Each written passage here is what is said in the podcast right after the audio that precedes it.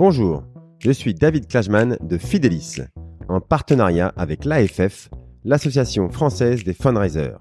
Bienvenue sur le podcast du fundraising. Un programme où nous discutons avec ceux qui font le fundraising en France aujourd'hui pour découvrir comment les associations et fondations construisent des relations équilibrées, durables et à grande échelle avec leurs donateurs. Je reçois aujourd'hui Philippe Doazan, qui est un expert indépendant ayant longtemps travaillé au fundraising et à la communication de Aide et Action, avant de devenir consultant pour les associations depuis 2004. Beaucoup d'entre vous l'ont eu comme professeur à l'AFF ou au CFF, le certificat français du, du fundraising, où il enseigne quasiment depuis la création de l'AFF. Philippe est un créatif organisé. Il adore faire arriver les idées, mettre ensemble les équipes pour les faire réagir.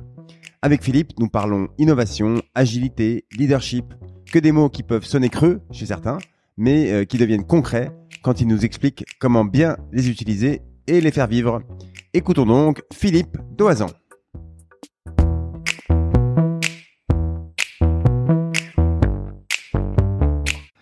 Je reçois aujourd'hui euh, Philippe Doazan de Dunia. Bonjour Philippe. Bonjour David. Alors Philippe, tu es euh, un expert indépendant et militant du développement des ressources des associations et des fondations. Tu es euh, voilà un des éminents intervenants euh, lors des formations AFF. Et en fait, euh, voilà, quand j'ai demandé à quelques élèves qui euh, je devais absolument interviewer pour le podcast, eh ben ton nom est, est sorti très haut dans la liste. C'est pour ça que je t'ai proposé de venir aujourd'hui. Alors, euh, nous sommes euh, aujourd'hui dans les, les, locaux de Fidelis. Hein. tu as eu l'amabilité de venir euh, dans le 15e arrondissement de Paris. J'espère que la pièce résonne pas trop. Alors, aujourd'hui, Philippe, on va parler de plein de choses. On va parler d'innovation, on va parler d'agilité des structures associatives. On va parler aussi d'animation d'équipe. bon, voilà. On a plein de sujets à voir ensemble. Mais d'abord, pour commencer, je te laisse te présenter, s'il te plaît. Bien, merci David. Euh, donc Philippe Doisan pour euh, faire une présentation recentrée sur ce que nous amène le fundraising. Euh, moi, j'ai commencé en, ma carrière en collègue de fonds en 92, euh, mais avant ça, j'avais fait une école de commerce il y a très longtemps, donc c'est vraiment une époque lointaine, siècle dernier. Euh, J'étais en phase avec tous les, les principes d'école de commerce, pas nécessairement avec les, les, les, les finalités. À l'époque, on nous on nous, nous vantait qu'il fallait être les Bernard Tapie de la France, ce qui était tout à fait louable en soi. Et j'ai plein d'amis qui, qui sont réussis. Moi, je pas, je chantais pas trop le truc, sans trop savoir non plus pourquoi. J'avais pas de d'engagement associatif particulier. Dans les années 80, Bernard Tapie, on, on l'a oublié, mais c'était un bon, il était déjà un peu controversé, mais c'était il a, il, bon, il a ah non, moins l'image sulfureuse qu'il a aujourd'hui. Puis après, il était sulfureux dans sa France qui gagne, Il bougeait les choses, c'était la France qui gagne, c'était, c'était, c'était plein de choses, c'était, c'était des réussites, c'était ça, c'était un modèle pour certains. Euh, à l'époque, il n'y avait pas d'entreprise sociale, à l'époque, les associations n'étaient pas structurées pour accueillir des techniques en ing, on va y arriver. Enfin, enfin voilà, quoi. Donc tout ça, c'est, c'est des choses qui ont avancé en, en, en parallèle. Euh, donc après, moi, j'ai commencé à travailler dans la veille technologique euh, en Alsace euh, pendant quelques années. Et là, j'ai fait des, j'ai fait du bénévolat, j'ai fait un bénévolat professionnel euh, dans le cadre de mes activités, en perruque un peu. On avait accès à des bases de données, on avait accès à des expertises. Et je travaillais pour la Croix-Rouge. J'ai remonté la, le marché de la, la, la fripe euh, sur le bassin rhénan. Euh, eux, ils récupéraient des, des, des, fripes, ils les revendaient à, à quelqu'un, qui les revendait au-dessus, au-dessus. c'est les vêtements, d'accord. Pardon, oui, c'est les vêtements, un collègue de vêtements, tout à fait, merci de préciser les choses. Euh, et donc, je les ai aidés un peu à avoir les, les tenants aboutissants des, des acteurs du marché pour qu'ils soient plus efficaces pour se positionner.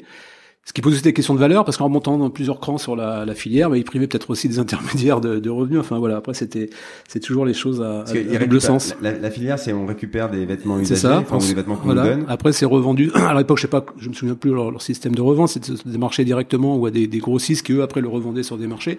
Mais il y avait tout un système autour de ça. Et donc, comme on avait accès nous à des bases de données, des, des expertises économiques ou autres, ça a pu, euh, ça a pu les aider, je dirais, en, en ce qui s'appelait du message de compétences sans, sans avoir encore le nom, parce qu'à l'époque ça n'existait pas, de, de, de, réfléchir à ça. Voilà. Et à côté, à titre personnel, mais ça c'est venu comme ça, vraiment par hasard, ça aurait pu être ça ou autre chose. Euh, j'ai fait du bénévolat à SOS Amitié. Euh, j'avais l'idée du Père Noël est une ordure, comme beaucoup de gens. Et en fait, je sais pas, c'est le fait de l'avoir fait en Alsace, mais c'était une, une expérience extrêmement riche avec des vrais professionnels un accompagnement permanent de, de, psychologues et des vraies règles, euh, notamment euh, qui, qui, qui, font dire qu'on ne raccroche jamais le dernier. Donc je pense que ça peut parler à des structures comme Fidelis ou, ou autres, euh, et, euh, et une écoute, l'écoute, l'écoute, de, l'écoute de la personne, le, le, le silence, c'est des, c'est des forces extrêmement. Il y a des extrêmement cas qui rappellent, euh, même 40 ans après. Euh, ouais, il y a des cas. Alors après, c'est, c'est déjà, déjà le contexte, c'est que moi, je, comme j'étais jeune et euh, voilà, je faisais les, je faisais les services de nuit. Enfin, j'en pas non plus toutes les, tous les jours, hein, j'en faisais un, un, par semaine, mais tu commençais, je sais pas, à 22 heures dans une pièce, tu relayais la personne qui était avant toi, et après, tu avais le prochain relais à 6 heures du matin, tu sais pas ce qui est arrivé. Ouais. Et donc la nuit, des fois, il y a plein d'appels, des fois, il y en avait pas.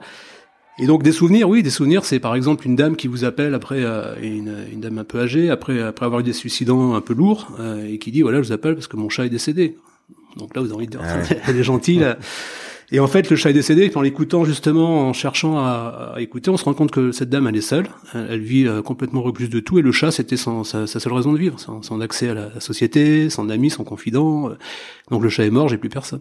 Ouais. Et là, ça devient autre chose. Mais ça, ça vient au fur et à mesure. C'est vraiment dans l'écoute, dans la dans la relation. Donc ça, c'est quelque chose qui est qui est très formateur, euh, surtout pour des gens comme moi qui ont plutôt tendance à être euh, à être volubiles et à occuper le, le terrain et l'espace. Mais ah c'est vraiment très, très intéressant. on t'avait formé à des fois. ils le disent. Après, c'est ils choisissent les personnes aussi parce qu'on est on est quand même sélectionné pour tenir euh, pour tenir ça. Après, ils le disent, mais chacun le fait à sa, à sa façon. On peut pas forcer quelqu'un à à, ça. mais c'était une belle. Il se passe des moments euh, d'intimité, d'écoute extrêmement rares.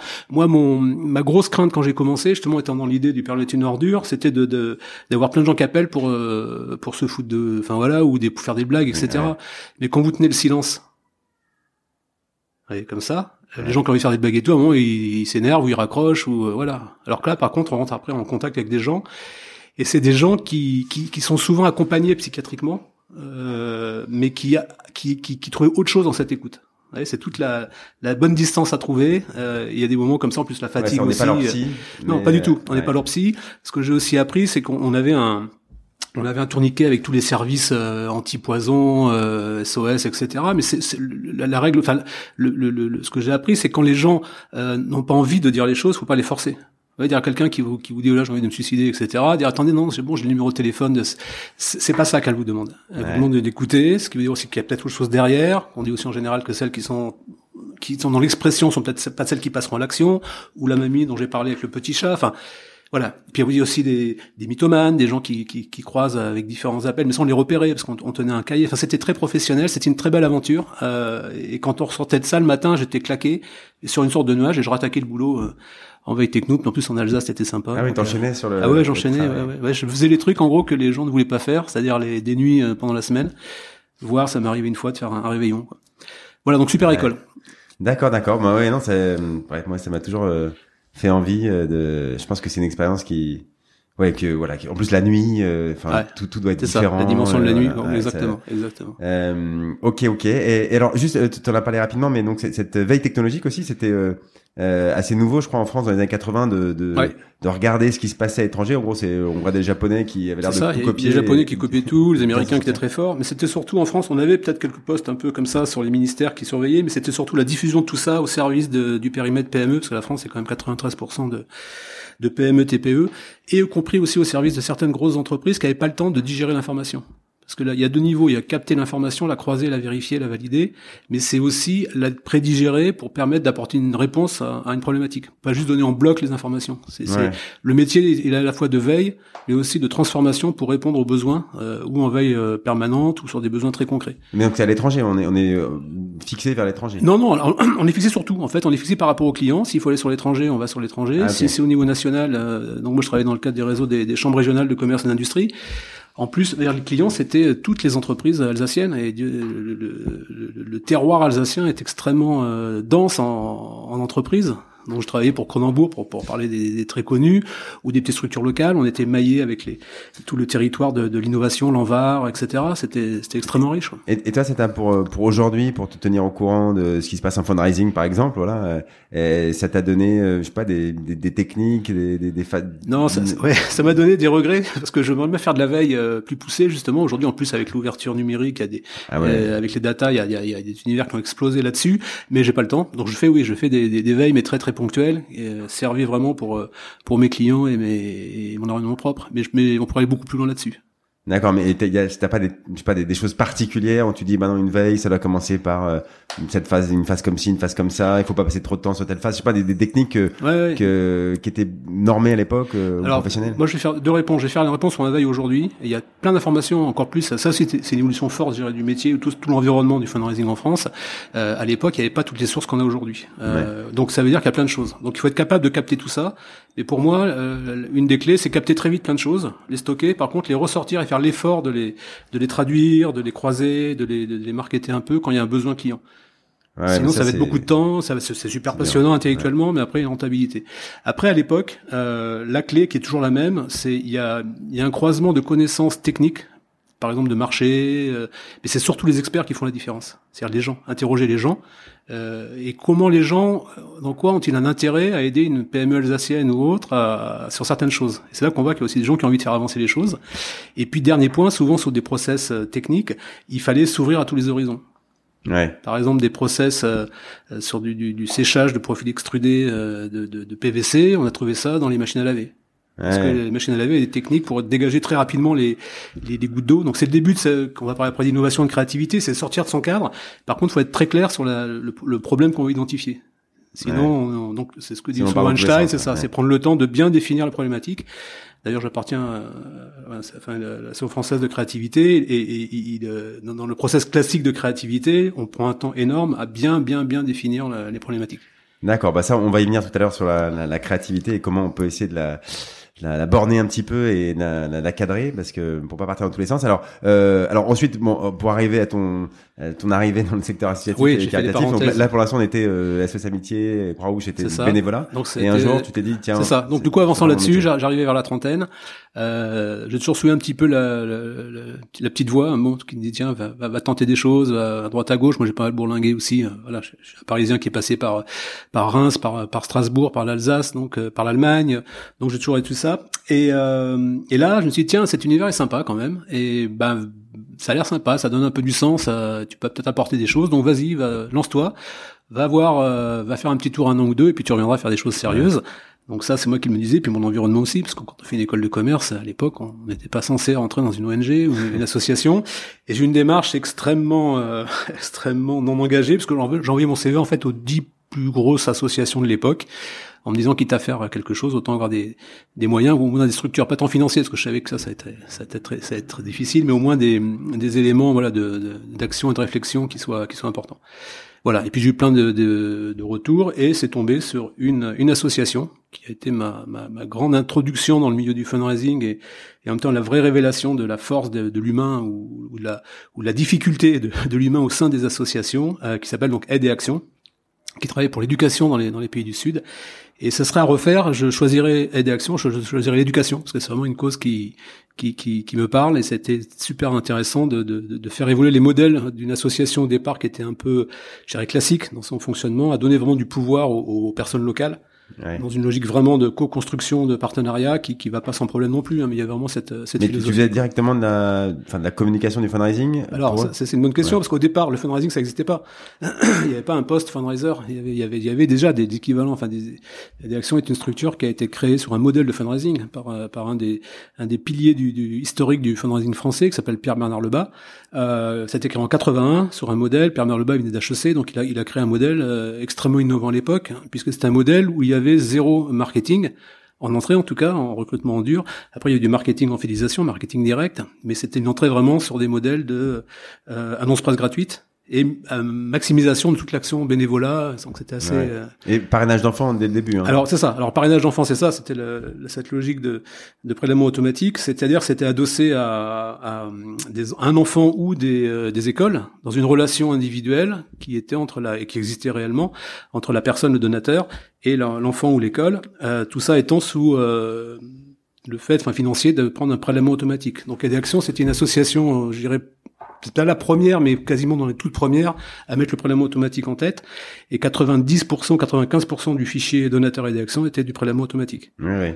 D'accord. Et, et, du, donc c'était que du parrainage d'enfants, donc c'est du prélèvement automatique c'est, qui est assez cher, enfin cher, hein, c'est des moyennes élevées par rapport euh, ouais. au prélèvement automatique euh, classique. C'était c'était des moyennes à peu près à la fin, je dirais on était autour de 20 euros en moyenne par euh, par mois, ce qui est pas non plus voilà par par personne. Ça s'est diversifié au-delà de l'enfant sur des sur des des écoles, sur des communautés, et ça et ça c'était le premier, je dirais l'essentiel le, du, du, business model, en tout cas collecte de fonds de l'époque. Et ça après s'est rajouté, ça c'était la branche un peu j'ai développé autour de ça, euh, le mécénat et le partenariat entreprise, euh, qui était quelque chose au départ qui était un peu tabou euh, dans, dans, la structure qui se faisait un peu avec Pierre Lebas à l'époque, mais qui s'est vraiment développé, et aussi avec l'évolution des tendances, le début de la RSE, tout ça, c'est une époque qui paraît lointain, mais pour ceux de mon époque qui leur parleront, on parlait à l'époque de l'entreprise citoyenne, et il y avait des affichages politiques de, de directeurs de fondations qui étaient plutôt politiques que réellement citoyens, donc il y a plein d'histoires là-dessus. D'accord, d'accord. Ok, donc là, euh, tu as fait grandir la structure. Enfin, tu as participé. Euh, j'ai participé parce que c'est toute une équipe. Et ça, c'est un point essentiel en collecte de fonds aussi. On peut, on peut pas collecter seul. C'est toute une équipe autour. Euh, il y avait par exemple, autant en termes de frontline sur la collecte, j'étais en responsabilité. Alors c'est pas venu comme ça. Au départ, c'est service communication, puis un premier CDD, un deuxième CDD, puis troisième CDD. On est obligé de prendre un CDI ou d'arrêter. Donc, oui, c'est pas venu comme ça directement. Mais après, voilà, c'était ça. Euh, donc, j'étais seul avec une, une, assistante et une agence de com. après, j'ai pu recruter, mais moins à la fin, euh, des personnes. Mais c'était, c'était vraiment à la fin. Par contre, en termes de relations donateurs, et au-delà du donateur, c'est la relation de suivi, un peu tout ça, on avait euh, cinq ou six personnes dédiées à ça. D'accord. Donc, c'était quand même une sacrée, euh, sacrée machine. Tout ça pour à peu près 50 000 donateurs réguliers à 20 euros par mois euh, et un budget de collecte à peu près de 13-14 euh, millions d'euros. Oui, oui, c'est une belle machine. Euh, ok, donc euh, euh, et alors un jour tu t'es dit, enfin tu es resté assez longtemps, je crois, chez Aide Action, et un jour tu t'es dit bon, euh, je, je voilà, qu'est-ce qui a fait que tu as changé, que tu es parti euh, voler de tes propres ailes? Bah déjà quand je suis arrivé, c'est quelque chose que ça fait partie des choses. Je disais rapidement sur la, la découverte de l'humain au sein des organisations. Euh, je, suis, je, suis, arrivé à ce qui était la, la, on va dire la première crise identitaire Action. C'était le départ du fondateur après après dix ans. Et donc j'ai vécu en fait, ça parlera peut-être aussi à certains, des, des, des, périodes de crise de croissance, hein, des crises associatives, euh, qui laissent des traces aussi. Surtout le fundraising, on est sur la crête, hein, on est obligé d'être là, de dire voilà c'est merveilleux tout ce qu'on fait, etc. Derrière on n'est pas sûr d'avoir des projets, des gens qui sont pas trop en faveur de ça, ils bien des salaires, mais il y a une époque aussi aujourd'hui ça paraît plus facile, mais c'était une époque assez euh, les fundraisers c'était un peu la dernière roue du carrosse, euh, si tant est que le carrosse soit beau. Euh, donc voilà, après c'est un équilibre, je dirais, d'équilibre de vie ce que je dis toujours aussi aux gens que, que je croise. Euh, euh, déjà en 80, je suis rentré dans le d'action en, en 92. Euh, en 92, il y avait des consultants euh, en, en, crise associative. Ouais, déjà, moi j'arrivais en, ayant une vision waouh idyllique du truc. C'était intéressant. C'est voilà, c'est l'apprentissage de cette période qu'on avance au rythme des hommes, et que dans une association, des fois, c'est plutôt des, des blocages que, que, des avancées, mais des fois, ça avance aussi. Euh, voilà. Donc j'ai connu ces périodes-là, et à un moment, je dirais, j'avais plus l'équilibre. C'était beaucoup d'énergie euh, pour euh, plus en équilibre. J'avais passé aussi euh, la quarantaine. voilà, donc je me suis réinterrogé. C'était une époque aussi merveilleuse parce que là, le fundraising commençait vraiment à être reconnu. il y avait des chasseurs. Au début des années 2000. Quoi. Là, on était au début des années 2000, exactement.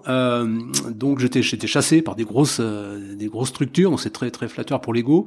Mais je suis, je, je pense, j'aurais pas la force de revenir dans une structure parce que c'est plus ou moins pareil. Euh, quand j'ai quitté des actions, euh, enfin une, des raisons, c'est je me souviens très bien d'une dame qui était encore une consultante en crise, c'est la troisième crise associative que j'ai vue au sein de la structure. Et elle m'a dit, vous savez, Monsieur Doisor, moi j'étais formé au niveau international à Indiana Fundraising University, les grands les grands séminaires d'Amsterdam, qui étaient les, les, seules choses qu'on avait avant le, développement de l'AFF, hein, qui, a, qui, qui, qui, a pas été créé comme ça avec Snilo à l'époque, ça, ça existait pas. Il y a eu plusieurs étapes même s'il y avait toute une bande de fous furieux qui, qui sont arrivés avant moi, mais il y en avait pas beaucoup, on était peu nombreux sur le fundraising. Euh, et, et, et, du coup, elle m'a dit, vous savez, bon, ce que j'entends, a priori, voilà, vous parlez de technique, de stratégie, etc. Ok, vous, apparemment, vous voulez piloter une Ferrari. Euh, sauf qu'à des actions, c'est tout sauf une Ferrari, c'est une deux chevaux. Donc la deux chevaux, elle avancera. Euh, voilà, c'est pas. Après, la question, c'est pas elle qui va se transformer en Ferrari.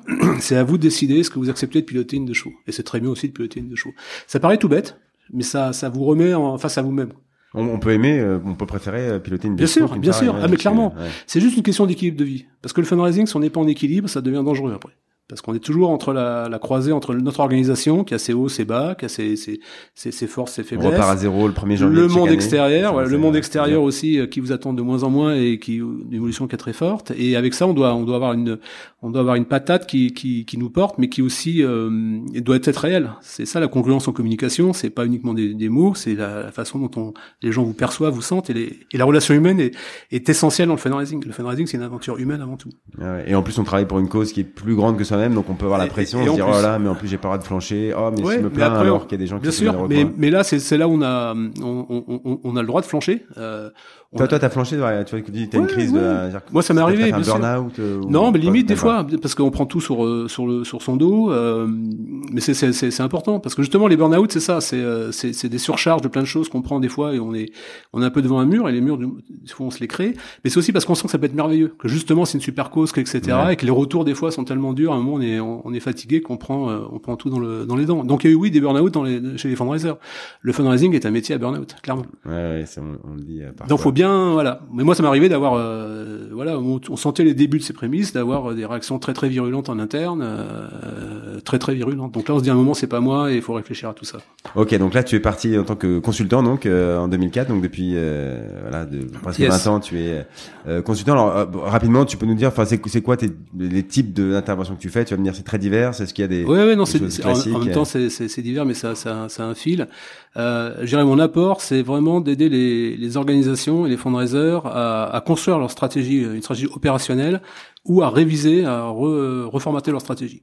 Ça, c'est vraiment l'apport, euh, l'apport central. Ça veut dire réinterroger aussi les fondements de l'organisation. Parce que souvent, les fundraisers, on leur donne, voilà, tu dois collecter tant, voilà le projet, mais il n'y a aucune euh, remontée sur euh, le choix de ces projets, d'où ils viennent, comment ils ont été faits, quelles sont les, vraiment les visions, les missions, les valeurs, quelle, quelle est l'ambition de l'organisation, est-ce que c'est bien pesé, est-ce que c'est stratégique? Donc, on demande mmh. aux fundraisers de stratégique dans des organisations qui souvent ne sont pas. Donc c'est remonter là-dessus, se réinterroger sur le, business model global au-delà au-delà du fundraising. Regardez aussi la, la, société à l'extérieur, parce que souvent les associations, euh, les fondations sont enfermées sur leur euh, leur modèle et pour des structures qui soi-disant euh, sont là pour changer un peu les choses, c'est les premières à, être enfermées, à être en silo.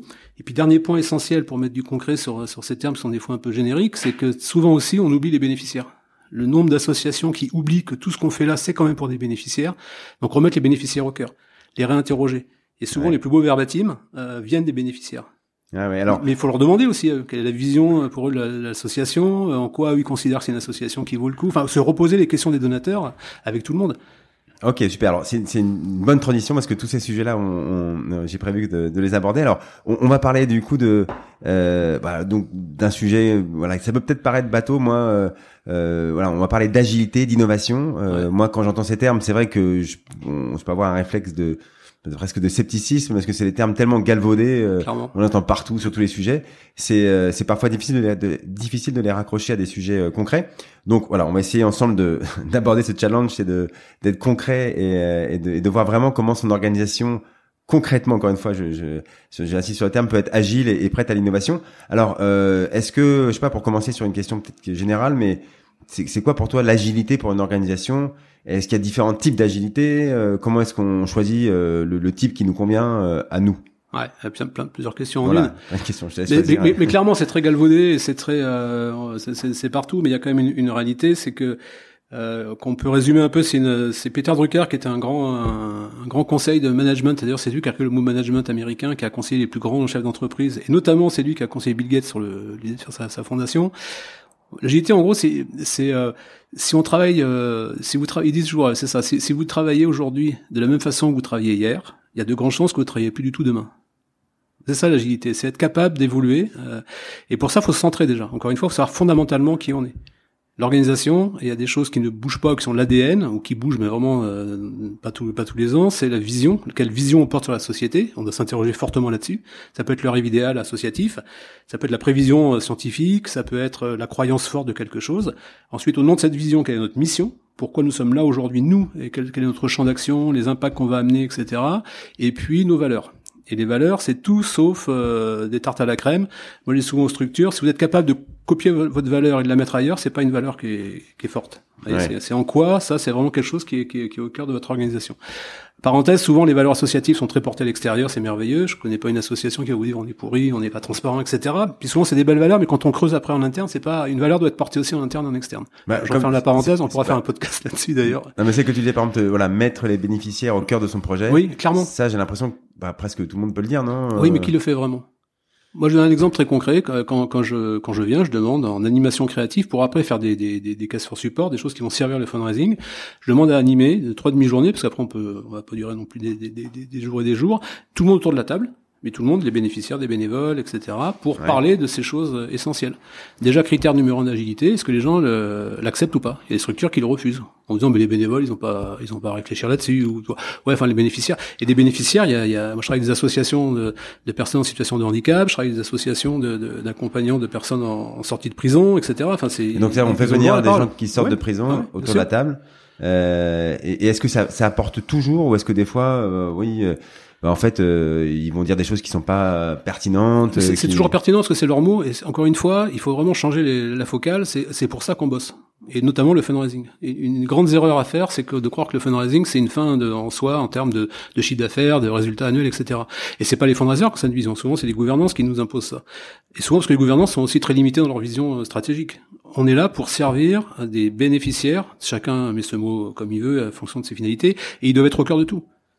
Par exemple, moi, je travaille pour une structure euh, en ce moment. C'est une l'école de la deuxième chance Paris. Ils ont remis au cœur tout leur process pour mieux servir leur euh, leur mission première. De, de Alors, par exemple, qu'est-ce qu'ils faisaient pas assez bien avant? Qu'est-ce qu'ils ont amélioré? C'est pas qu'ils faisaient pas assez bien, c'est qu'ils ont ils ont évolué dans les pendant ils évoluaient dans la forme pédagogique. Ils ont mis des pédagogies innovantes qui permettent, euh, par exemple, de, des classes renversées avec.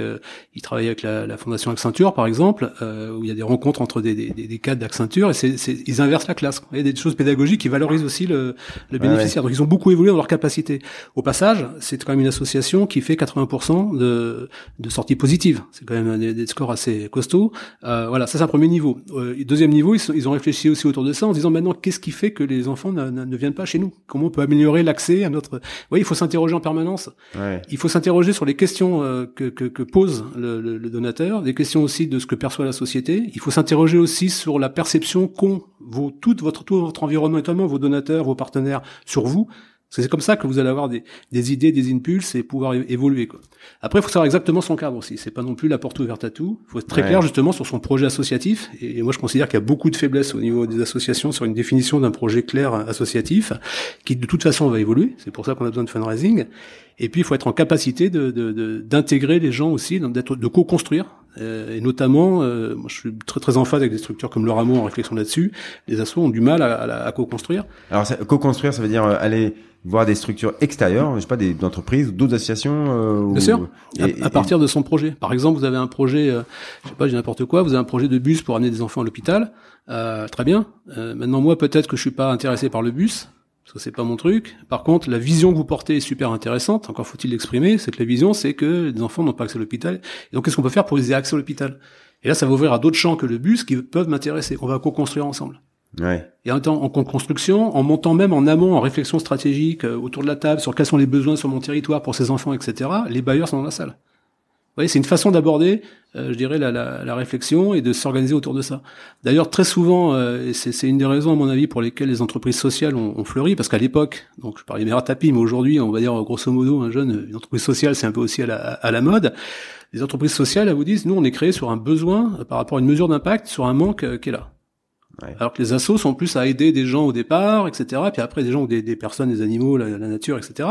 Et, et, ensuite, elles reposent la question. C'est des impacts un peu différents, mais souvent ils ont perdu le sens de leur de leur mission. Et c'est pas étonnant qu'il y ait eu beaucoup de jeunes aussi qui sont un peu détournés des associations, qui ont à un moment là, une version un peu ringarde, etc. Alors qu'aujourd'hui ça change un peu, parce qu'il y a une vraie dimension aussi humaine des assos que non pas. Oui, tu, tu on a l'impression. Enfin, moi j'ai l'impression que ça que ça beaucoup évolué qu'on justement effectivement au début c'est comme on dit souvent c'est un secteur qui est neuf hein, c'est il, a, il a 20 30 ans euh, c'est rien quoi. Donc en fait euh, euh, l'aspect stratégique au début on est parti un peu tout feu tout flamme on a monté les trucs on a vu tiens ça fonctionne. Et puis voilà aujourd'hui on est à une phase peut-être plus mature justement où, où, on commence à réfléchir à, aux stratégies. On a, une phase plus mature et surtout une phase où il y a un truc essentiel moi de ce que je vois depuis donc, toutes ces années c'est que l'intérêt général, appelons-le comme ça, parce qu'on pourra dans les digressions sur la définition du terme, l'intérêt général aujourd'hui, c'est encore un besoin sociétal fondamental. Parce qu'on pourrait dire aujourd'hui, dans un monde où on dit tout le monde est égoïste, machin, on pourrait s'en foutre de tout ça. Par contre, c'est clairement pas que les associations qui ont le monopole de l'intérêt général. Aujourd'hui, c'est tout se casse, qu'on le veuille ou non. Vous avez des entreprises à mission, il y a des, des, entreprises qui font du social, des associations qui font du business, et enfin, des, enfin il y a plein de choses dans tous les univers. Donc raison de plus pour savoir très clairement comment se positionner, et raison de plus aussi pour trouver des alliés euh, par rapport à ça. Une, une, des choses aussi pour un moment où l'innovation devient la plus euh, prioritaire, c'est quand on n'a plus tous les moyens. Comment on fait pour innover quand on n'a pas les moyens, etc. Et donc, une des voies d'innovation que j'aime beaucoup, moi que je, je prône beaucoup et qui, qui est très euh, très salutaire, c'est enrichissante, c'est l'innovation jugade, c'est-à-dire c'est l'innovation des pays du Sud où les gars ils ont innové sans, sans rien, sans, sans circuit financier, sans, sans route, et comment ils ont ils ont inventé des choses qui peuvent servir de modèle euh, pour beaucoup de structures, avec des principes justement d'aller chercher la co-construction, d'aller euh, ouvrir un peu des, des, des, points, et puis de de ne pas commencer à faire un projet tout figé avant d'aller voir le donateur design thinking. Commencer à aller voir le donateur potentiel avant que le projet soit terminé? Parce qu'il faut qu'il ait sa place. Et puis si on sent qu'il n'y a pas d'appétence pour le financer, c'est ça qui est bien avec le fundraising, il y a quand même un concept de réalité. Le projet, on va pas le développer. Sauf si c'est un projet vital. Et je reviens sur le côté stratégique. Est-ce que vos associations sont capables de définir très précisément qu'est-ce qui est vital pour la survie de l'association à trois ans, qu'est-ce qui est du développement fort et qu'est-ce qui est du développement euh, au-delà? Et ça, souvent, c'est des questions basiques, mais elles n'ont pas la réponse. Euh, alors euh, après, comment euh, est-ce que enfin voilà, je, sais bien à quel point c'est important et j'en ai tout à fait conscience. Mais j'ai l'impression qu'une asso, euh, si on lui dit, euh, bah en fait chez toi, il faut que tu revoies ta stratégie. Elle, elle a un besoin concret qui va être euh, je sais pas, collecter plus ou mieux servir son terrain et tout. Et on va lui dire, mais en fait, attends, attends, il faut avoir toute sa stratégie et, et euh, faut, faut, tout remettre à plat. Euh, et, et, donc, ah, oulala, ça, ça va lui faire peur. Elle dit, non, mais euh, moi, j'ai pas le temps, quoi. Ah donc, comment est-ce qu'on gère cette... Euh... Ah, mais c'est pas comme ça que ça se, ça se fait. Dans les deux, deux, choses que, que, que, tu as dites, il y, en a une, elle, elle a pas de besoin, euh, elle a pas assez de besoin, ça c'est pour moi, c'est un intermédiaire. Par contre, la deuxième que tu as dite, c'est par rapport à sa mission. Et on part de là. C'est quoi votre, votre ambition?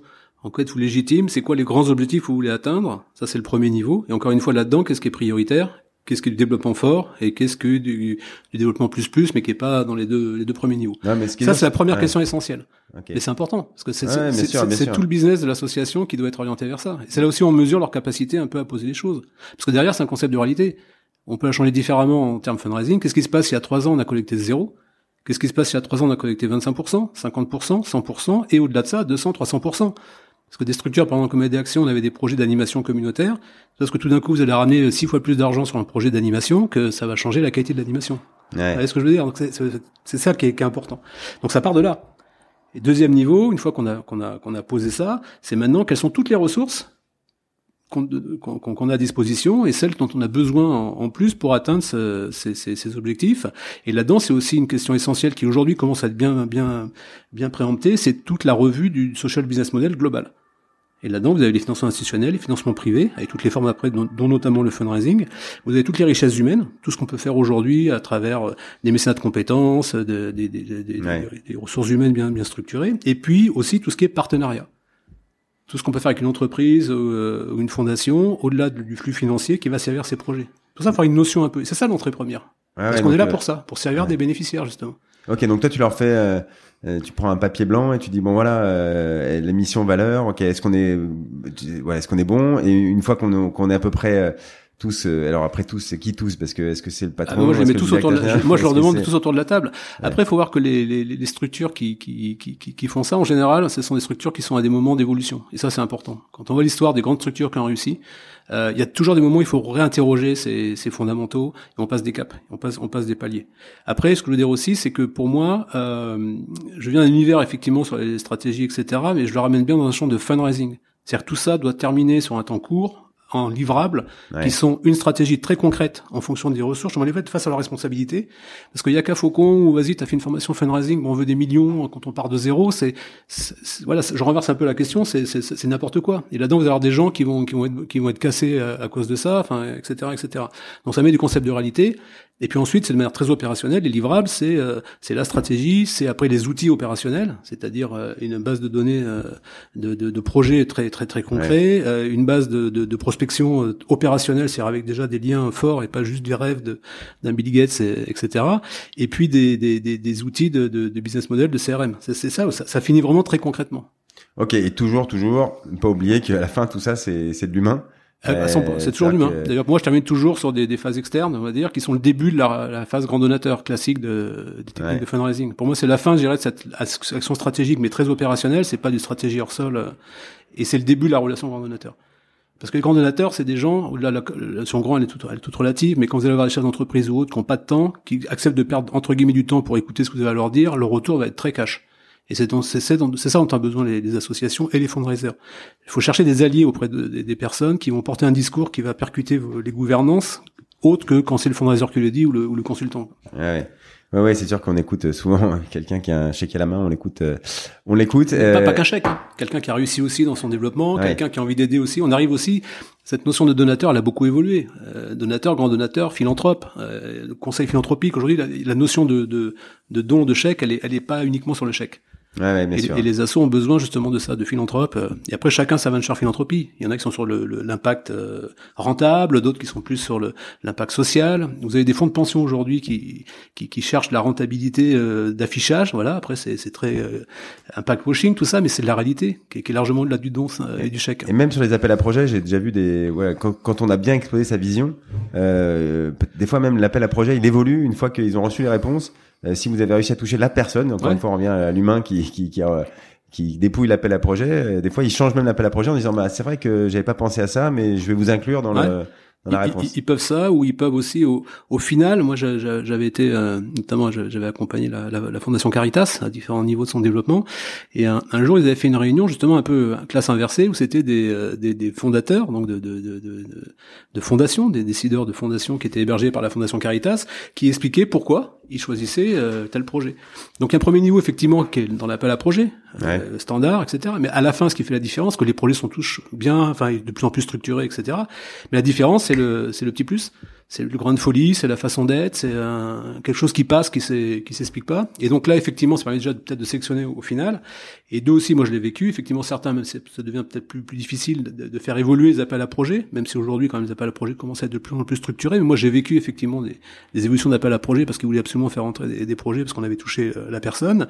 Mais souvent aussi, ces personnes sont en relation entre elles et quelqu'un qui est un, qui, qui, qui, un père à père, c'est une clé essentielle aussi de la, la, stratégie grand donateur. Un, un, directeur d'une fondation qui parle à un autre directeur ou une directrice de fondation. Euh, J'ai vu un super projet. ce projet est super, exactement. Parce que si, parce que ça. Mais va, le voir. Quoi. Après, c'est pas tout le job qui est fait, euh, c'est une partie, mais, mais l'humain est à l'intérieur. Et l'humain aussi explique pourquoi des fois ça marche pas. Et alors, euh, donc, et toi qui as vu euh, justement beaucoup d'organisations, comment est, est-ce que tu arrives à faire la différence entre une, une personne dans une asso pour euh, bah, qui, qui, est assez clair pour euh, parce que des fois on se dit bah elle m'écoute pas euh, donc elle a ses idées claires mais donc elle m'écoute pas assez donc elle elle est pas assez ouverte de l'extérieur. Et de temps en temps c'est aussi une qualité d'être d'avoir les idées claires de pas trop dévier de sa route et d'écouter tous ceux qui passent quoi. Toi je sais pas quand tu as quelqu'un en face et tu lui euh, donc euh, je sais pas, un patron d'assaut, mais pas forcément un fundraiser ou, ou quelqu'un d'une association. Comment tu t'arrives à voir euh, si il, il, est, il est assez ouvert pour euh, pour écouter et se développer? Je que souvent tu as été frustré, non? Tu as dit des trucs et puis on t'écoute pas. Ah c'est pour ça que j'ai quitté. j'ai passé consultant. Non mais c'est pour la pour la, la, blague, quoique. Euh, déjà par rapport à la route, c'est, je pense que c'est important. C'est, tout ça, c'est pas qu'on dévie de sa route. Hein. C'est-à-dire que sa route, elle est tracée. Justement, c'est ça la vision finale des bénéficiaires. Par contre, sa route, on accepte d'embarquer des gens à bord, euh, sincèrement, dans, pour sa route. Pas juste des gens qui vont mettre de l'essence et après terminer, on leur dit au revoir. C'est ce que je veux dire? Et c'est en grandissant justement avec ces gens-là que la route, en fait, c'est pas une route qui est tracée euh, prévue. Moi, les associations qui vous donnent des, des, des, des orientations stratégiques qui sont suivies exactement à la lettre trois ans plus tard, ça me fait peur. C'est-à-dire qu'il y a quelque part, en gros, c'est ouais, c'est la délégation peut-être d'État, c'est la, la, gestion, mais c'est pas c'est pas des associations au sens. On s'est pas adapté au, forcément. Voilà. Par contre, il y a des gens qui vont rentrer dedans, et donc les, ces gens vont apporter aussi leur expertise. Par contre, il faut qu'ils aient une place et les donateurs en premier lieu, euh, qui peuvent apporter autre chose, qui vont enrichir aussi l'organisation, être capable de garder le cap, qui est aussi un leader à l'intérieur de ça, qui garde la, qui garde le, cap, parce qu'il y a des choix à faire à des, à des moments qui mm. sont qui sont importants. Et la route se fait. Moi, j'aime bien cette phrase. C'est pas tellement une route tracée à l'avance, c'est pas après pas. Et après, il y a plusieurs chemins qui vont s'orienter, mais à chaque fois, se reposer la question et garder le cap. On va aller vers ce cap-là.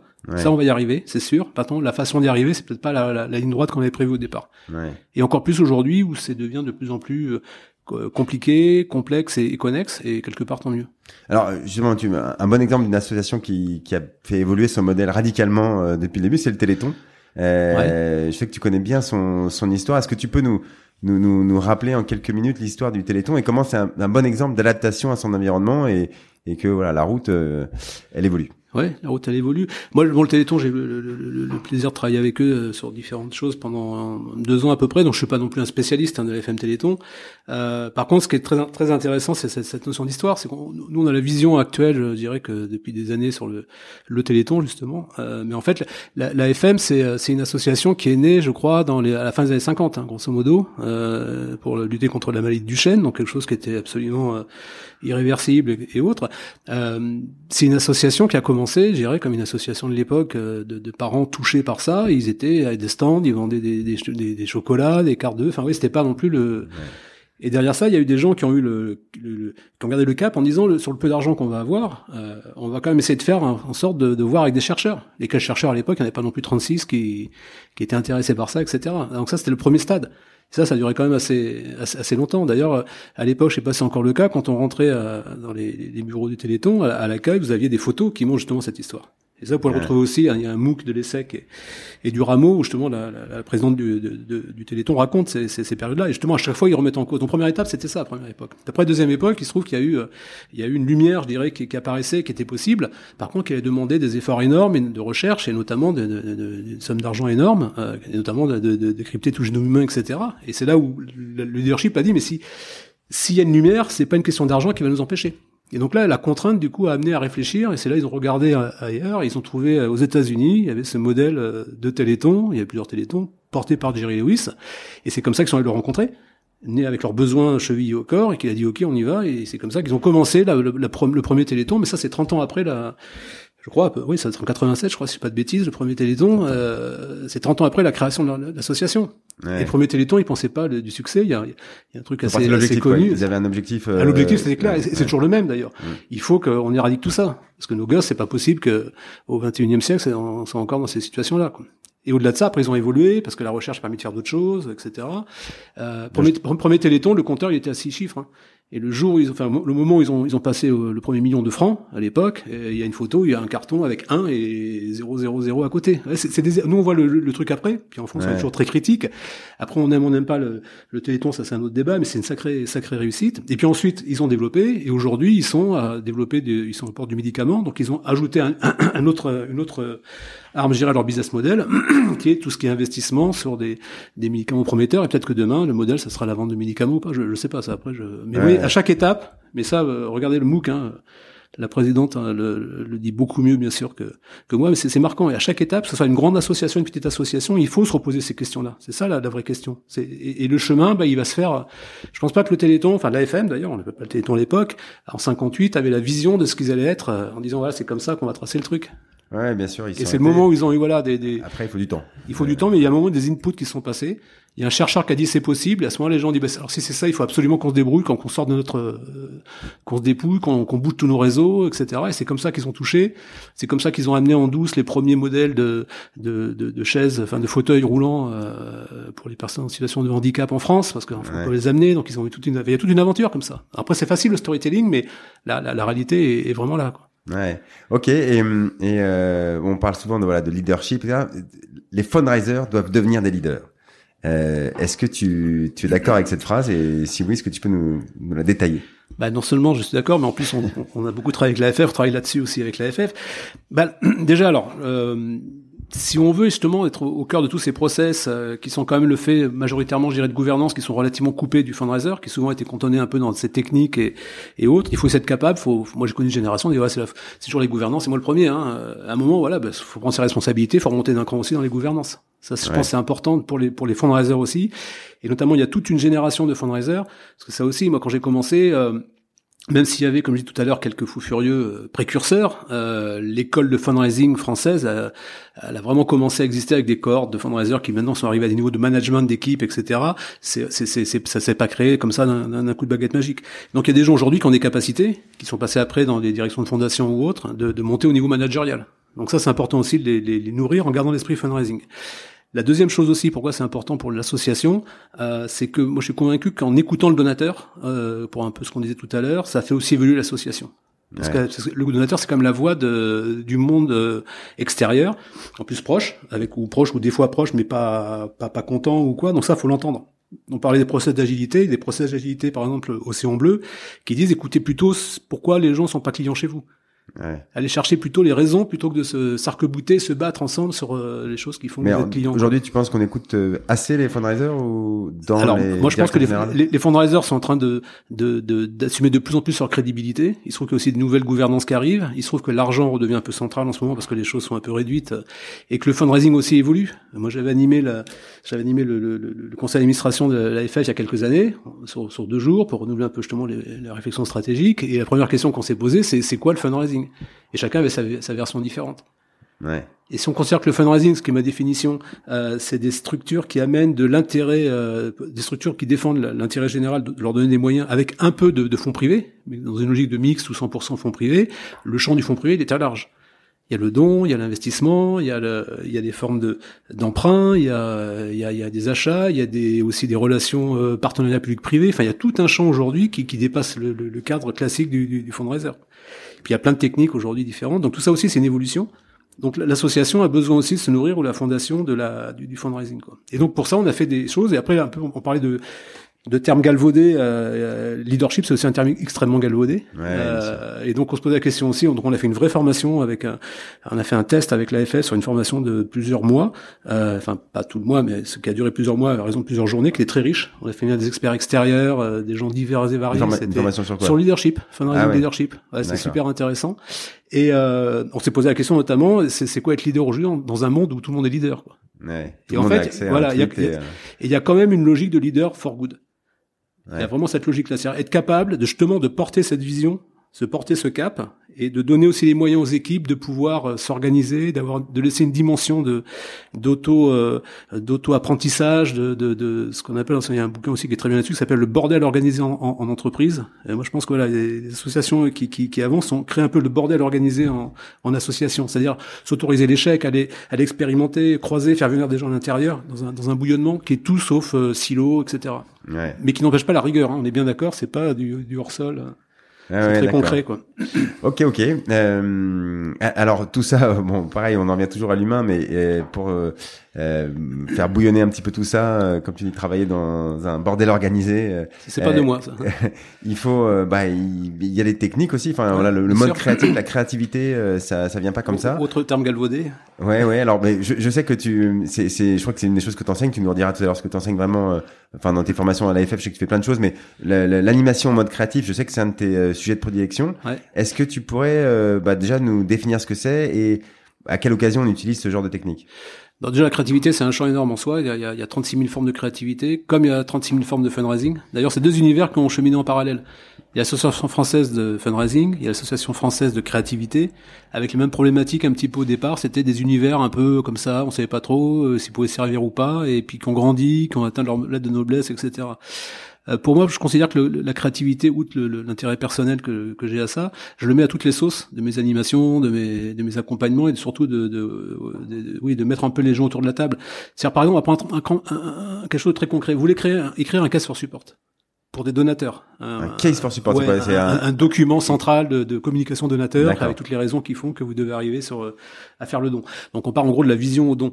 Ça, ouais. vous pouvez très bien faire des entretiens individuels avec le président, le directeur général, le, le fundraiser. Euh, voilà, vous allez avoir des gens un peu calibrés sur la même, le même mindset, mais avec chacun des visions différentes. Et puis vous, allez avoir des visions qui, vous allez faire une synthèse molle. Ouais. Ok, ça va servir à rien, ça fera plaisir à personne, surtout pas à vous. Et puis en fait, il y aura pas eu de, de peps. Quoi. Ouais. Par contre, si vous mettez tout le monde autour de la table, sur une demi-journée, à vous poser les questions essentielles d'un donateur, de manière un peu détournée, plutôt que de dire quelle est votre vision, de dire demain vous brûlez sont les, qu'est-ce que vous dites aux jeunes aujourd'hui qui rentrent, parce que demain c'est des jeunes qui vont être vos donateurs et vos gouvernances, etc. Ça change un peu la donne. Et quand vous mettez tout le monde autour de la table avec en plus des bénéficiaires, etc., vous avez des choses qui se passent. Et pour l'organisation, et pour le fundraiser aussi, qui est quand même validé parce que c'est pas si évident finalement de parler de l'organisation. Et vous avez de la matière là qui vraiment est quelque chose de, de super intéressant. Et alors comment on anime ça? Parce que justement, c'est pas évident de récolter. Non, tout le monde avoir son idée. Ça, ça ouais, mais c'est des animations, c'est des animations participatives et, et, créatives. Après, il y a plein de techniques, des façons de faire. Après, c'est chacun aussi son appétence. Hein. Euh. Ouais. Mais déjà, sans rentrer dans les, les grandes animations, d'avoir, si un jour vous avez envie, enfin, si un fundraiser a envie déjà de faire ça pour son organisation, déjà de prendre quelqu'un simplement qui va garder le temps et autres, qui va permettre aussi aux fundraisers de participer, et pas juste aussi à vérifier, euh, sachant déjà la vie, indépendamment après d'avoir des techniques d'animation. Un extérieur, quoi. C'est ça, quelqu'un qui déjà n'est pas premier niveau, forcément. Ouais, qui va- complètement. ouais. qui qui, qui, qui connaît pas. Justement, la, la- en créativité, la notion aussi de, de, de l'enfant et l'enfant, celui qui pose des questions bêtes que, que, que tout le monde des fois a envie de poser, mais n'ose pas n'ose pas poser. Quoi. Pourquoi les roues sont rondes euh, ouais. Mais ça, quelqu'un à l'extérieur qui connaît pas l'association va poser des questions qui vont peut-être remuer les choses. Quoi. Ouais. Et vos bénéficiaires, ils sont dans tout ça? Ah, moi j'ai connu des choses comme ça. Ouais. Vous voulez financer quoi? Ben, Nos salaires. Ah, et pourquoi vos salaires? Ah, Parce qu'on a des projets. Oui, mais pourquoi vos projets sont meilleurs que les autres? Ah, Attendez, euh, et quels sont vos projets prioritaires? Ah, Vous voyez ce que je veux dire? Ouais. quand vous, le, le- le groupe, ça, ça évolue. Et puis pour donner un exemple de ça, j'étais, des fois il y a des choses qui se passent, euh, c'est des prises de conscience collectives. J'étais sur une fondation euh, qui était portée par une, une grande personnalité politique d'une certaine époque, euh, Daniel Mitterrand pour pas la, la nommer. Et euh, c'était le moment où la fondation a changé de- de- d'époque, justement passé vers, euh, elle portait ça sur les, les- les biens communs, notamment sur l'eau. Euh, et donc on avait fait un mapping, un mapping concurrentiel euh, sur euh, voilà les associations, le- les thèmes qu'on peut avoir, etc. Et après j'aurais demandé à chacun de mettre leur euh, un sticker un peu là où ils pensaient que l'association devait aller Ouais. et la fondation devait aller. Et puis en fait, quasiment tous les tout, tout, tout le staff, les salariés, etc. ont mis mettons en bas à droite et elle seule a mis en haut à gauche. Ouais. Que là, ils ont, ils ont réalisé ensemble qu'il y avait, un, il y avait, un- il y avait quelque chose qui n'allait pas dans la, la, la perspective commune. Et donc après, comme c'est des gens intelligents qui ont bien, bien échangé, c'était un moment fort de, de, de prise de conscience. Vous voyez, ça, vous l'avez pas si vous faites un tour de table d'intervention classique ou autre. Ouais, Et, une association doit être en dynamique. Et après, il faut aller voir les, les donateurs, il faut voir toutes les parties prenantes extérieures très vite, avant que ça soit formé, fermé, pour avoir aussi leur avis, leur input, euh, et pouvoir faire changer encore des choses. Ok, et, et dans une euh, alors, et dans une réunion hebdo, un truc plus classique, un truc qu'on fait tous euh, dans nos organisations, une fois par semaine, on se voit et puis on dit euh, Ouais. voilà ce qu'on a fait dans la semaine, sur quel projet on a on bosse, sur où est-ce qu'on on en est. Est-ce que là, pareil, il y a des choses que tu, des techniques que tu recommandes qui sont euh, qui permettent d'avoir un peu de créativité là-dedans? Déjà, tapez sur Internet créativité, animation, euh, réunion classique, il y a, y a- Ah, y a y a plein de choses. Pour moi, c'est aller à l'essentiel. Il y a plein de choses, notamment dans les, techniques. Alors, je, je suis pas un, là encore, je, moi, je tire des choses d'univers de créativité, d'univers aussi d'agilité, euh, mais qui des fois sont pas aussi agiles que ça, notamment les univers des sprints euh, dans le design thinking. Euh, une réunion, c'est maximum 10 minutes et les gens sont debout. Ouais. C'est qu'à un moment, vous commencez à avoir des crampes et tout, pour 10 minutes, euh, là, vous allez à l'essentiel, quoi. C'est, c'est, c'est, c'est, c'est- voilà, ces petits trucs comme ça. Ou bien quand vous avez des points essentiels euh, qui, qui, qui demandent du temps pour être maturés, euh, de faire à la réunion, chaque, à chaque réunion hebdomadaire, de traiter le point. Et dans la semaine, qu'est-ce qu'il y a eu de nouveau du point? Donc ça donne un peu un fil de, du coup, ça enrichit beaucoup qu'un brainstorming one shot. euh, Ouais. c'est des petits trucs comme ça. Il y a plein, plein de choses au quotidien. Il faut que le management l'accepte. Voilà, mais ça, est-ce que tu le vois? Est-ce qu'on en est euh, dans ces On a l'impression que ça, c'est des choses qui se font chez, chez Google et euh, voilà. Est-ce que dans les associations françaises aujourd'hui Oui, il y en a, bien Tu- sûr. tu- et tu de plus en plus, ouais. de plus en plus, parce qu'il y, y a des jeunes qui arrivent. Après, je dis pas que c'est la panacée. Hein. Euh, moi, je vois l'agilité. Enfin, j'ai des amis qui sont vraiment dans- chez Google, etc. C'est des fois, euh, ça a des grandes, des grands noms d'agilité, mais c'est pas du tout agile. Mais après, c'est leur histoire. Mais mais une association doit être agile parce qu'on est là pour, euh, c'est associatif. On est là pour embarquer aussi la société civile. On est là pour euh, faire des partenariats. On est là pour croiser des énergies. On est là pour porter notre vision partout.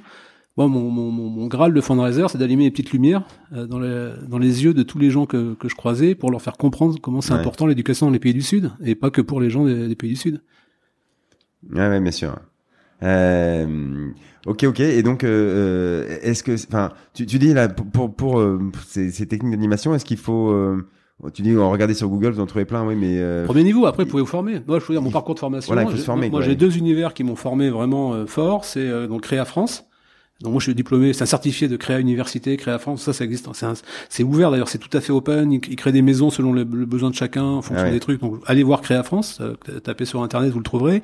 Il y a plein de de, de Zoom Lab en ce moment, etc. C'est il y a de tout là-dedans. Il y a des il y a des il y a des gens qui travaillent dans les trucs extrêmement poussés de créativité, euh, Orange, etc. Il y a des artistes, il y a des coachs, il y a des des consultants, il y a un fundraiser ou un, un consultant en fundraising. Enfin, donc allez-y quoi. Et puis le deuxième, moi qui m'a beaucoup beaucoup beaucoup euh, apporté, qui est un grand grand maître d'animation participative, qui s'appelle Tiagi, euh, qui est un, un Indien, qui a, qui a toute une histoire euh, et qui, a, qui, a- qui, qui- qui fait ça dans le monde entier, et qui est porté en France par une association qui s'appelle Mieux Apprendre. Donc ça vous intéresse, allez voir Mieux Apprendre.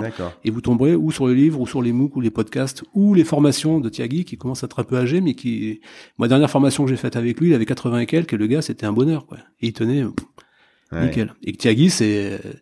Il y a plein de choses, moi, j'utilise... euh, Mais alors après, pareil, j'ai une question bête, hein, naïve, mais Non, non, c'est mais- c'est quoi l'objectif de de est-ce que c'est l'efficacité opérationnelle, est-ce que c'est la convivialité, est-ce que c'est la meilleure compréhension des uns des autres C'est un peu tout ça, mais c'est vraiment de l'efficacité. C'est créer de la dynamique, c'est créer de, de l'énergie. Une association où il n'y a pas d'énergie, c'est c'est compliqué. Encore une fois, on porte des causes, on, pose des, on porte des visions, on porte pas des petits poids on doit porter à l'extérieur, on doit combattre. C'est pas c'est pas acquis hein, nos, nos, combats. On le voit encore aujourd'hui euh, fondamentalement. Ça peut se renverser. On doit aussi. Euh, euh, moi, je, fais toujours très attention à. c'est ça, des, jeunes aujourd'hui. Qu'est-ce qui commence à arriver C'est très bien. Mais avant, beaucoup d'associations étaient complètement fermées à ça. Il y a des chercheurs américains qui, qui ont beaucoup travaillé sur la philanthropie, notamment sur la philanthropie des jeunes jeunes générations. et leur conclusion était que ils ont des vrais engagements philanthropiques. Par contre, clairement, ils vont le faire à leur à leur sauce, à leur code. Et donc, il termine le truc, et moi j'aime bien ça, en disant, ne croyez pas que ce sont eux qui vont s'adapter à vous, c'est à vous de vous adapter à eux. Ouais. Et on le voit avec les univers qui arrivent. Après, euh, tout ça n'est pas sûr non plus. Il y a des choses qui vont arriver, mais l'humain est toujours dans cette traçabilité, y compris dans le télémarketing, euh, David. Oui, ouais, ouais, il est partout. Un, un, téléacteur qui est motivé, qui est briefé. Moi, je briefais les téléacteurs autant que les donateurs. Euh, c'était c'était quelqu'un qui avait envie de faire, qui dépassait un peu son son, son cadre de, de téléacteur. Quoi. Non mais ça tu m'as dit que oui tu t'avais euh, beaucoup euh, enfin t'aimais bien d'ailleurs le briefing des téléacteurs ah moi, je, moi je l'ai briefé comme un donateur. On venait avec des, des posters on prenait le temps de les rencontrer de les remercier de leur expliquer la cause euh, pas voilà et surprenamment, ils disaient, bah, vous êtes les seuls à venir nous voir. Enfin, c'était déjà valorisant. Et, et euh, mais il faut le faire de manière, euh, enfin, moi, je le faisais en tout cas de manière tout à fait spontanée. Tout le monde a le droit de, de comprendre ce que vous faites et de que, que derrière une action de marketing, comme derrière un don, etc. Il y a derrière ça, il y a des causes, il y a des engagements, il y a des personnes, et, et que ça, fait, ça change un petit bout du monde. C'est sûr qu'ils adorent euh, à chaque fois que le, le, la, la, la, sauce passe sur les plateaux et, et, et explique sa vision et redit ça, ils, ils sortent galvanisés voilà, après, c'est à nous de transmettre tout, bien sûr, le message. Mais, mais, ça n'empêche pas les techniques, euh, le truc carré, la rentabilité du truc, l'investissement, etc. Bien sûr. Ouais, bien sûr. Euh, ok, alors je, voulais aussi parler de, de, de bon, on l'a compris maintenant, mais de, de la transmission, qui est quelque chose d'important pour toi. Et comme j'ai dit, tu, bon, on a compris que tu étais aussi très présent depuis longtemps à la FF, que tu étais euh, bah, depuis le début, que tu l'as vu même bébé, même avant qu'elle était là. Même avant, avant. Il y a le certificat français des fondateurs qui est important pour toi. Alors, est-ce que tu peux nous rappeler euh, un peu ton historique sur la formation? Qu'est-ce que tu fais aujourd'hui? Et, estimer le nombre de gens que tu as formés en France sur le, le fundraising Ouais, ça fait le, ça sent le sapin. Quoi, euh, déjà, la formation pour moi, ça, ça fait partie intégrante de, de l'ensemble parce que je, moi, je, enfin, former sans être non plus en accompagnement opérationnel de, de, de clients, je, je, pourrais pas. Ça me parce que le client ramène la réalité du terrain. Quoi. Mm. Ça, c'est important. Et la formation amène justement à avoir des reculs qui permettent de synthétiser un peu des fois les veilles ou les choses comme ça et faire l'effort pour après le redistribuer. Puis vous des nouvelles questions qui sont posées, etc. Donc du coup, bah, la, la, transmission elle a vraiment commencé, je dirais, euh, au début justement des séminaires de l'AFF. Bon, avant l'AFF, c'était moi quand je suis arrivé, ça s'appelait le club des fundraisers. Après, ça s'appelait l'Union pour la générosité. Puis après l'AFF. Et un jour, on a dit tiens, on va faire un séminaire. Ouais. Et déjà, c'était la révolution. On dirait un séminaire, on va faire chaque année. Non, Qu'est-ce qu'on va leur raconter Vraiment, c'était ça au début. Hein. Et donc, ça a commencé à ce moment-là, la transmission. Puis après, euh, ça s'est, ça s'est, ça s'est avancé. Donc moi, j'ai suivi tout ça au niveau de la FF. Et puis après, effectivement, il y a eu le certificat français de fundraising qui s'est créé. Donc première, première euh, formation certifiante euh, AFF et SEC. Donc moi, j'étais au tout début de, de, de l'aventure. Donc ça fait maintenant 17 ans. Euh, on a remis le certificat là, la semaine dernière de la 16e ou 17e, 17e promotion, je crois. L'AFF aussi de son côté a monté un certificat, euh, un parcours certifiant aussi, et puis a complètement développé ses formations. Donc moi j'ai beaucoup accompagné ça. J'étais aussi en, formation des formateurs. Euh, on a créé la, Fundraising Academy. On a, on a développé un peu, on a écouté justement aussi des besoins pour faire évoluer. Enfin l'AFF s'est appliqué un peu ce qu'on ce qu'on prône. Et, euh, et moi là-dedans, mon mes univers sont bon, toujours ce que je, je, ce que je fais en accompagnement opérationnel, le côté stratégique, se reposer les questions, revoir un peu tout ça. et puis également tout ce qui est créativité, donc innovation. Et puis essayer d'amener aussi des exemples très concrets de, techniques qui, marchent dans le secteur marchand, on va dire, de ces univers-là pour les appliquer à, à l'univers non-profit. Donc c'est tous ces, toutes ces choses-là. Donc tu as fait toutes les sessions, bah, toutes les années, tu as été Ah ouais, du euh, CFF, ouais, ouais. Ah ouais. donc euh... Et de la FS sur le ouais, je fais les fondamentaux depuis depuis quasiment le enfin depuis que ça existe, ouais, c'est ouais, clairement. Mais c'est le c'est le c'est la prime à, l'ancienneté ça. c'est c'est tu vas tu vas connaître 20 ouais, 20 30 des fundraisers. Euh, J'en connais quelques-uns ouais. Et, et, du coup un jour j'ai compté effectivement combien et puis des séminaires etc. alors je voulais aussi à une époque, là j'ai plus le temps mais je vais je reprendre un jour. Je, je voulais enseigner aussi dans les universités. Donc j'allais dans les universités j'étais à Créteil à l'UPEC et j'enseignais aussi à Viltaneuse dans l'université de Viltaneuse. C'était super intéressant sur des des, des, des managements de culture, management culture. Ah où, et puis les secs aussi, c'était intéressant de croiser ça. J'avais, j'ai aussi fait des, des, pas autant, je dirais, que le, que le CFF, mais de l'autre côté, ils avaient aussi leur, leur master général de, d'entrepreneuriat social. Ah. Et donc c'était très intéressant, très intéressant aussi d'aller de l'autre côté de la barrière en parlant des mêmes choses. parler à un entrepreneur social, la vision, nanana, à un moment, c'est, il, vous, il vous regarde de haut parce que il comprend pas trop ce que c'est que le fundraising. C'est une alchimie quelque part, c'est pas des process euh, euh, qu'on trouve vraiment dans l'entreprise sociale en tant que telle, et encore moins dans ceux qui sont dans l'investissement pur et dur, mais ça fonctionne et ça les interpelle, quoi. Et donc croiser les univers, c'est aussi intéressant. Mais je comprends pas comment il peut ne pas s'y intéresser. À un moment, il est obligé, non euh Ils sont, ils y sont toujours intéressés, mais sur des, sur des, un peu par, euh, pas par défaut, mais par complément. Eux, c'est vraiment l'investissement. L'impact investing, il est vraiment la logique entrepreneuriat social, euh, avec des, des, investisseurs aussi lourds là-dessus, et c'est des montants aussi importants, etc. L'association, c'est voilà, c'est toute la différence entre l'entreprise et l'association. et de l'autre côté aussi, l'association, dit mais attendez, c'est je me souviens la première fois, c'était ce, ce, ce, que j'ai vraiment touché ça du doigt, c'était ce, ce, jeune qui avait créé, euh, tu sais, il avait créé une, une, il avait, il avait fait le constat qu'il y avait, je sais plus, 2 millions de personnes, je crois, en France, qui n'avaient pas accès à la carte bancaire. Voilà. Et donc il avait dit, il faut créer un circuit hors banque pour leur donner une capacité de carte bancaire prépayée qui passait, etc., etc. Et il avait dit, voilà, c'est du social. Par contre, je suis entrepreneur avec une fierté. Sous-entendu, je suis pas un associatif, euh, etc. Donc c'est intéressant de croiser les univers aussi, d'aller les percuter un peu, euh, un peu sur ça. Et en fait, c'est très riche après. Et ça, c'est voilà, donc j'ai fait aussi des choses comme ça. Et, tu fais la rubrique out of the box de. Ouais, ça, bah, ça c'est. Au, début, j'avais fait, j'avais fait tous les fondamentaux euh, de tous les métiers du, du fundraising. Je suis depuis le début aussi dans l'aventure de, de fundraising. Euh, c'est le magazine qui est mensuel, j'ai pas de bêtises. Trimestriel. Trimestriel. Heureusement, parce que là déjà j'ai du mal à faire les articles sur les. Sur... Non, trimestriel. Et donc au début, je fais tout, voilà, tous les, toutes les techniques, tous les j'interviewais aussi, comme toi, sur les podcasts des, des, des fundraisers. Puis à un moment, je vais faire un peu du freestyle. Donc j'ai fait du freestyle, vraiment freestyle. Puis après, bon, le comité de rédaction m'a recentré un peu en disant, reste un peu sur le freestyle management, stratégie, etc. Donc je suis un peu là-dedans. T'es un peu trop créatif là. Tu... non, je suis pas. Je suis un créatif qui, a, qui, redescend aussi dans le pipe euh, opérationnel. Les purs créatifs, ils redescendent jamais.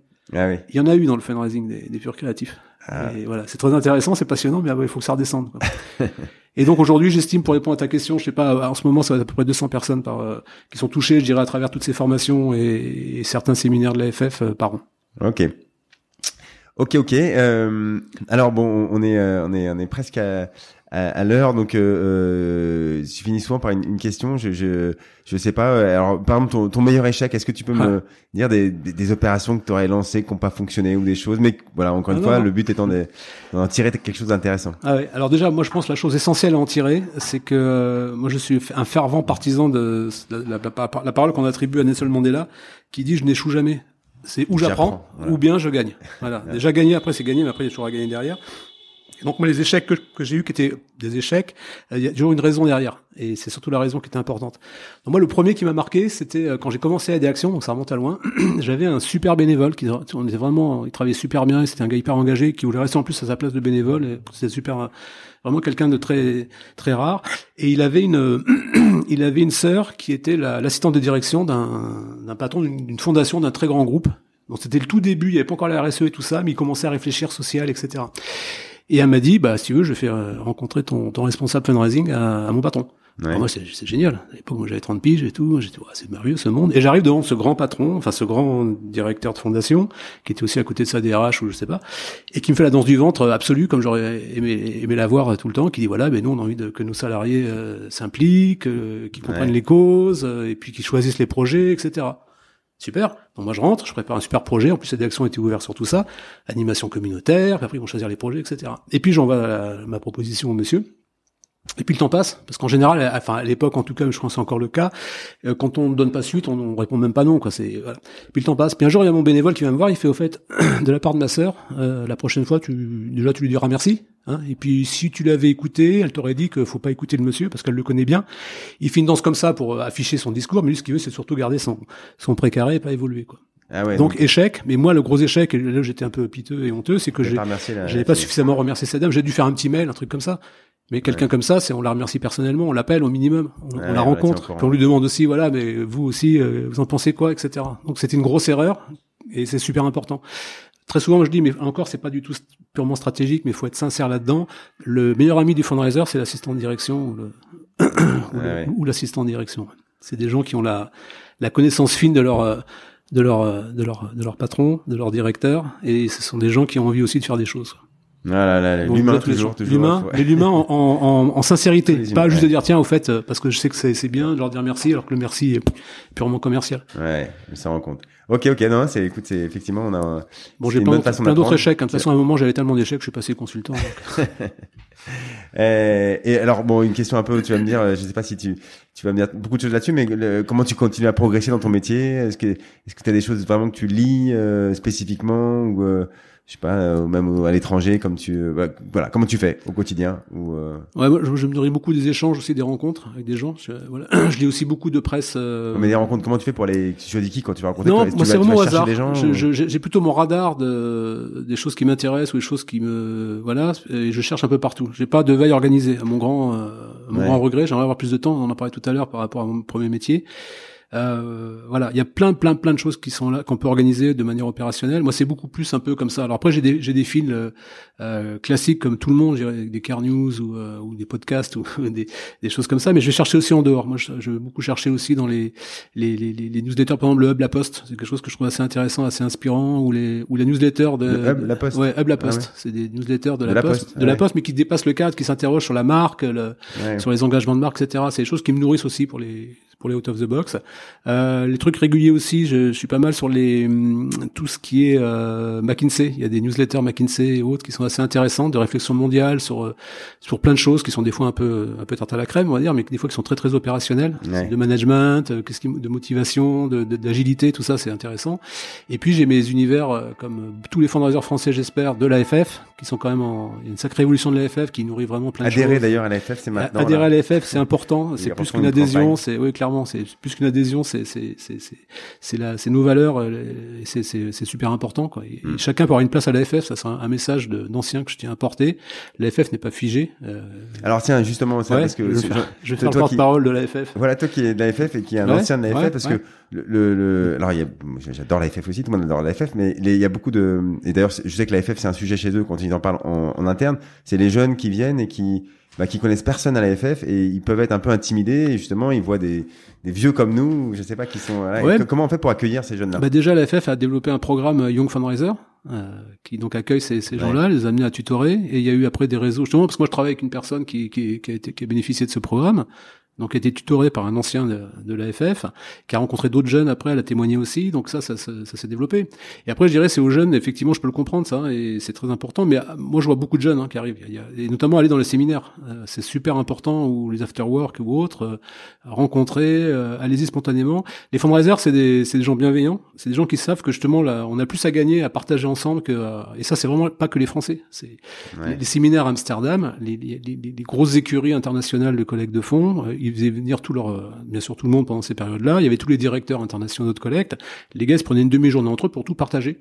Quitte à oublier après, c'est très anglo-saxon, ça a mis à les faire une demi-journée ensemble euh, dans un endroit pour échanger tous leurs trucs. Et ça, c'est le fundraising. Et, et la FF, c'est vraiment créé. Demain, vous avez une idée euh, pour monter quelque chose, un, un séminaire ou, ou- enfin un séminaire, un, un- un workshop pendant un séminaire ou un podcast ou autre. La FF est ouverte. Ça, c'est sûr et certain. Ou alors, Ouais. elle- ça aura bien changé.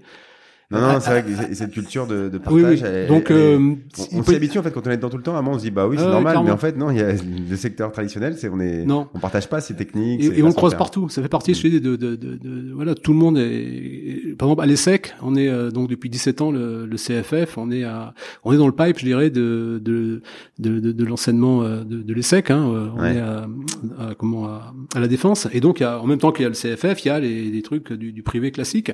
Et c'est les mêmes personnes qui gèrent l'ensemble. Et, et ces personnes disent, mais vraiment, vous êtes différents. quoi. Ouais. Vous êtes sympathique, c'est positif, c'est sourire, c'est merci, c'est euh, des trucs de base. On Mais est voilà. super, nous, fundraisers. Voilà, ce qui veut pas dire que les autres ne le sont pas, parce que moi j'ai toujours dit qu'il y a des fois Oui, plus d'humanité dans certaines entreprises pures et dures que dans certaines associations. Euh, mais voilà, en tout cas le fundraiser c'est ça, et ça a toujours été ça en tout cas jusqu'à présent, et je pense que ça le sera encore. En tout cas, je suis ravi moi d'avoir plein de plein de nouvelles générations qui débarquent. Non, mais c'est bien de te le dire parce que Ouais, fait quand même partie de notre caractéristique Bon, à, part, à part certains dont j'ai les noms, mais ça on, le- on en parlera hors podcast, mais globalement c'est quand même un- une communauté qui est qui est super. Bon, ok, bah écoute, c'est une Philippe une belle conclusion. Euh, bon, je crois que voilà, on, va devoir s'arrêter là. J'essaie toujours de parler de limiter un peu plus d'une heure, sinon euh, après voilà, on me dit ah c'est trop long, peut-être qu'ils disent ah bah c'est trop court. Bref, c'est c'est difficile de trouver le bon. quand, on, fait quelque chose, c'est jamais parfait, mais c'est merci pour tes podcasts, c'est une super idée et bravo pour ce que tu fais. Et eh ben, écoute, merci à toi, euh, bah, déjà de bah, d'avoir donné ton temps aujourd'hui. Euh, voilà, je pense qu'on a fait un bon tour sur pas mal de sujets divers. Euh, et puis voilà, comme je dis souvent, sur des épisodes comme aujourd'hui où on voit plein de choses, euh, j'ai toujours un peu peur moi d'avoir l'impression qu'on va de donner l'impression que oh là là mais oh là la stratégie j'ai ça à faire chez moi oui j'ai ça aussi à faire. Enfin voilà qu'on n'arrivera jamais à, à, dans sa propre organisation à faire tout ça mais euh, encore une fois comme je dis souvent si on arrive à retenir même une ou deux choses et dire tiens bah ça, ça je pense que c'est une bonne idée et en plus ça peut s'appliquer chez moi et eh ben c'est déjà super. Euh, c'est que notre temps à Philippe et à moi n'aura pas été perdu. Je suis 100% d'accord avec ça. Et puis bon bref, même si ça servait à personne, moi j'ai passé un bon moment donc. Euh... Moi aussi et ça servira de toute façon. chacun, non, non, voilà, je rigole. Chacun comme il veut. Je suis sûr que voilà, j'espère que vous avez aimé cet épisode et bah Philippe, merci encore. Pour merci David. Et à très bientôt. À bientôt, merci, au revoir.